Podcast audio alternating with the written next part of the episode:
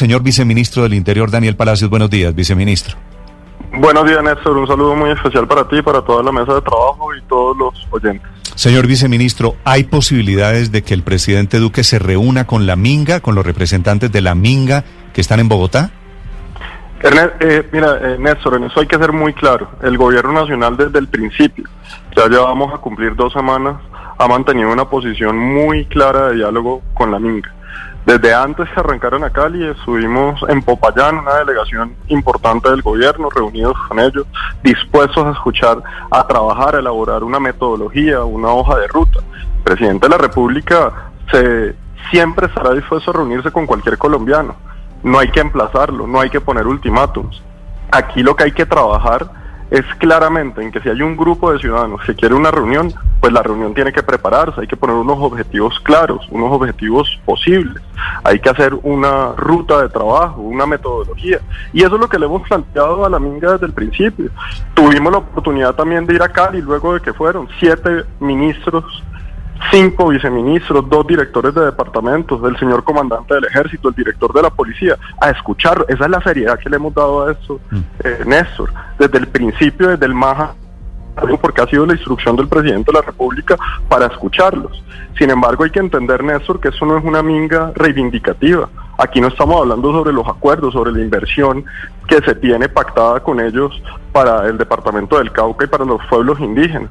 Aquí estamos ante unas demandas políticas de carácter general que sin duda alguna para poder tener una reunión con el presidente deben ser aterrizadas para establecer unas reglas de juego claras.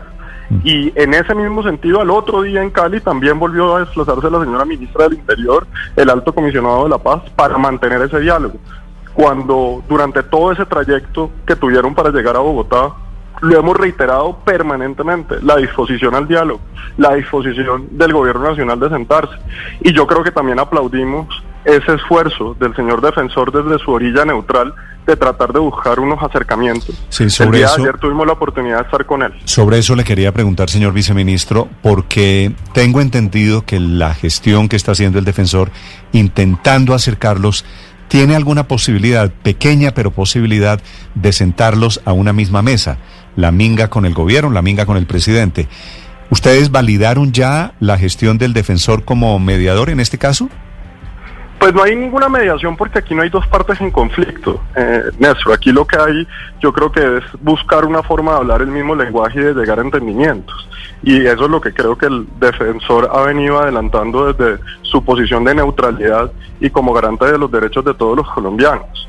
Y frente a eso, nosotros el día de ayer acudimos, en eso yo creo que todo el país vio que acudimos con la señora ministra del Interior, el director de Planeación Nacional, varios viceministros, para escuchar lo que había sido la conversación del defensor el día sábado con eh, los consejeros mayores del CRIC y expresarle sin ninguna duda que el gobierno nacional está 100% dispuesto a dialogar con el CRIC. Obviamente ahí hay unos temas, Néstor, hay unas preocupaciones en materia de bioseguridad.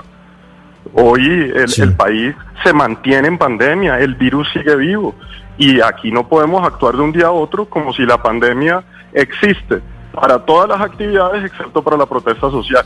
Yo creo que eso es un razonamiento equivocado que puede costar muchas vidas. Y en ese sentido lo que nosotros hemos dicho es que también cualquier conversación que se haga debe ser dentro de los lineamientos del cumplimiento de lo que han sido los protocolos de bioseguridad, que Néstor, déjame decirte, los cumple todo el país.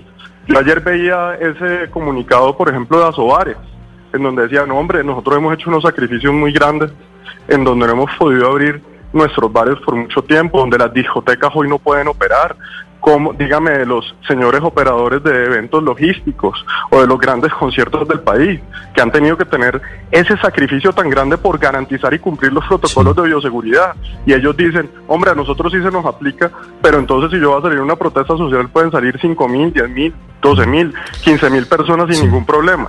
Yo creo que eso es una situación que como país tenemos que mirar y eso lo hablamos con el defensor. Pero de manera clara le dijimos, sí, defensor, estamos dispuestos a reunirnos. Sí. Y estamos listos a la hora que nos digan, donde nos digan. ¿Cuáles serían las condiciones entonces, señor viceministro, para que se llegara a dar un encuentro cara a cara del presidente Iván Duque con los líderes, con los representantes de los grupos indígenas? Bueno, lo, primero es lo que hemos dicho. Uno para sentarse con el señor presidente de la República tiene que establecer una ruta clara en donde se identifiquen los temas, no de manera general, sino de manera específica para saber cómo se van a abordar.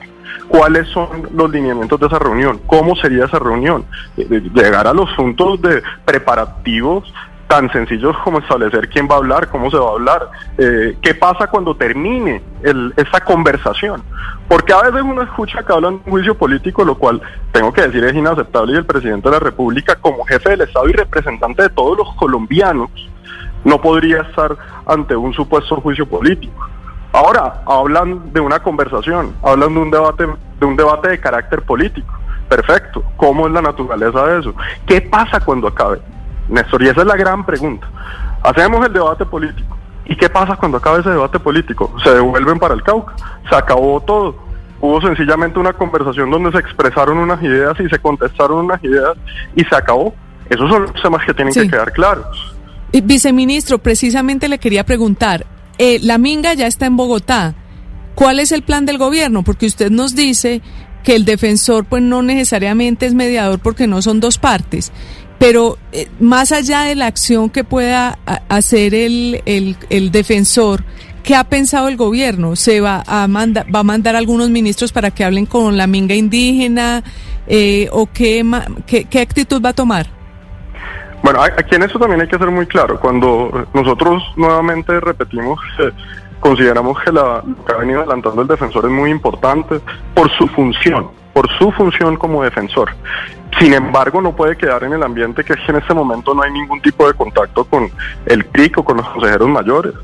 Yo el día de ayer tuve varias conversaciones con Hermes Pete, las tuvo el alto comisionado Miguel Ceballos, las ha tenido la ministra, el viceministro Bajena. Quiere decir, hay una comunicación. Lo que estamos es en una búsqueda de llegar a un acuerdo para poder sentarnos.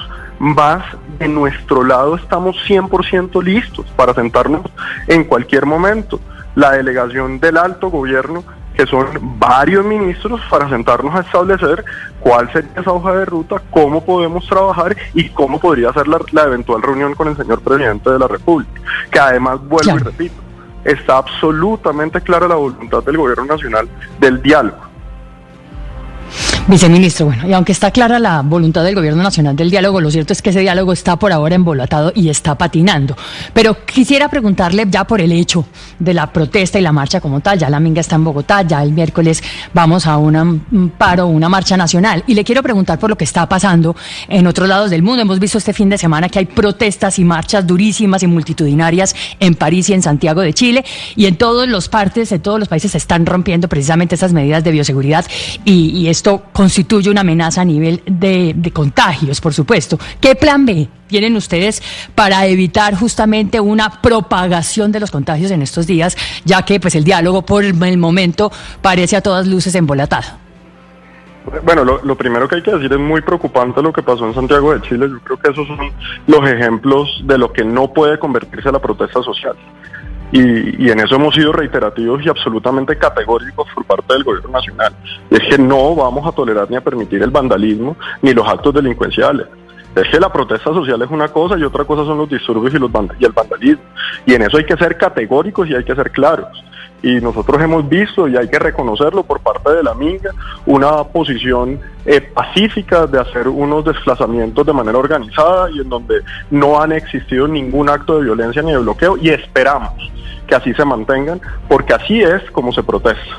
Sin embargo, tú muy bien lo has mencionado, y yo lo, lo, decía ahorita, por ejemplo, cuando uno eh, se acuerda de, de, cómo arrancó esa propagación del virus en España, recordarán ustedes que fue a través de una protesta social la que llevó generalmente, la que llevó a que esa, a esa propagación masiva que tuvo unos incidentes muy fuertes. La misma alcaldesa de Bogotá mencionó aquí los, las consecuencias de las protestas del mes de septiembre y de cómo eso tuvo unos picos de rebrote.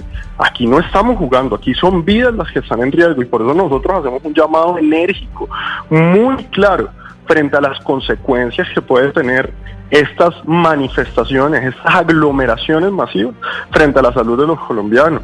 Por ahí hemos escuchado y tenemos indicios de que más de 150 miembros eh, de la minga, que venían desplazándose, que tuvieron sistema, eh, síntomas respiratorios, se devolvieron a sus lugares de origen. Ahora hay que establecer ahí claramente si tenían o no tenían eh, o estaban positivos para COVID, deben hacerse las, las pruebas en sus sitios de origen y en eso se está coordinando a través del Ministerio de Salud. Pero la preocupación es grande, hay que decirlo.